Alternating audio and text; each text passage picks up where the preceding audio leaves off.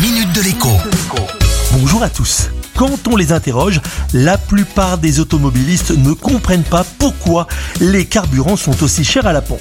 Alors je vais tenter de vous expliquer ce qui se passe. Vous entendez tout le temps parler de barils de pétrole. En réalité, cela fait bien longtemps que le pétrole n'est plus stocké dans des barils, mais c'est devenu une unité de mesure qui correspond à environ 160 litres.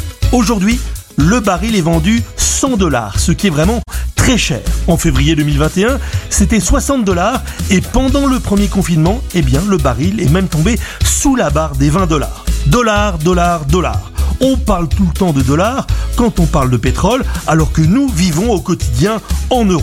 Et c'est justement là que se trouve le nœud du problème. En 2008, le baril de pétrole a atteint son plus haut historique à 146 dollars. Mais converti en euros, il ne nous coûtait que 91 euros. Le taux de change nous était alors très favorable. Aujourd'hui, le rapport de force entre l'euro et le dollar a totalement changé. Pour acheter un baril de pétrole à 100 dollars, il faut sortir 90 euros. Vous l'avez compris, si le prix du baril de pétrole brut continue à grimper, eh bien, le record de prix de 2008 sera non seulement battu, mais rapidement dépassé et même probablement atomisé. Autrement dit, il est de mon devoir de vous dire que l'essence ou le diesel à 2 euros le litre, c'est non seulement parfaitement possible pour dans les prochaines semaines, mais aussi hautement probable. Et il est plus que probable aussi que ces prix deviennent la norme demain.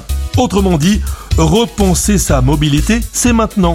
Ce week-end, écoutez les podcasts de cette chronique consacrée à ce sujet. J'y donne plein de conseils pour réaliser de vraies, de belles économies avec sa voiture.